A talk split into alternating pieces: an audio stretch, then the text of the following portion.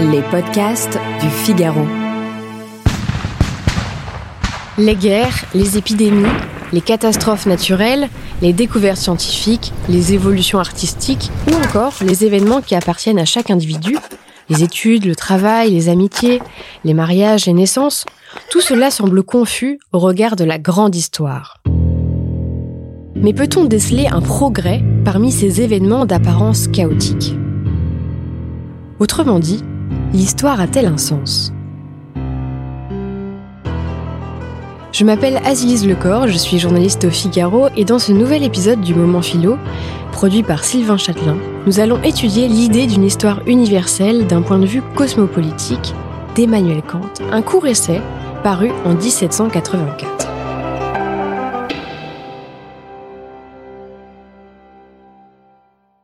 Cette idée d'une histoire universelle intervient dans le contexte agité des Lumières.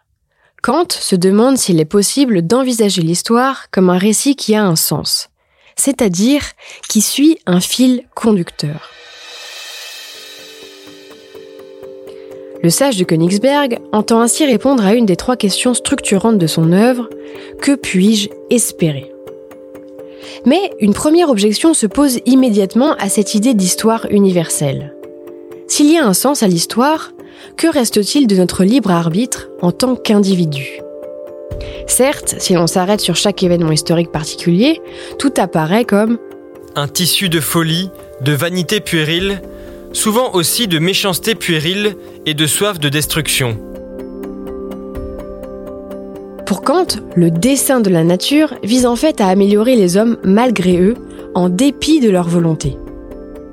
Pour le philosophe allemand, l'homme est habité par un antagonisme profond. Il cherche à la fois la compagnie de ses semblables et en même temps, il refuse de renoncer à son intérêt particulier. C'est ce que l'auteur des critiques appelle l'insociable sociabilité des hommes, c'est-à-dire leur penchant à entrer en société, lié toutefois à une opposition générale qui menace sans cesse de détruire la société. L'individu est donc incapable de se passer des autres, comme il est tout à la fois incapable de vivre dans la concorde avec ses semblables. Kant en déduit que le ressort de l'histoire humaine ne réside pas dans la raison, mais dans la vanité et le conflit. La concurrence et la violence seraient paradoxalement à l'origine de ce perfectionnement historique et culturel. La paix universelle ne peut donc pas être tirée de l'observation empirique des événements, mais elle est une représentation de la raison, fondée sur l'hypothèse d'un plan caché de la nature, en vue de la création d'une constitution politique parfaite. L'unification politique totale est pour Kant la finalité vers laquelle l'humanité doit tendre.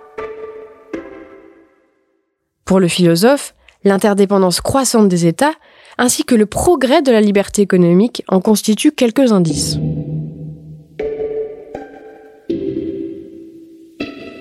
Pour l'anecdote, Kant restera reconnu comme l'inventeur de l'expression Société des Nations, qui désignera l'ancêtre de l'ONU, né en 1920 après la Première Guerre mondiale.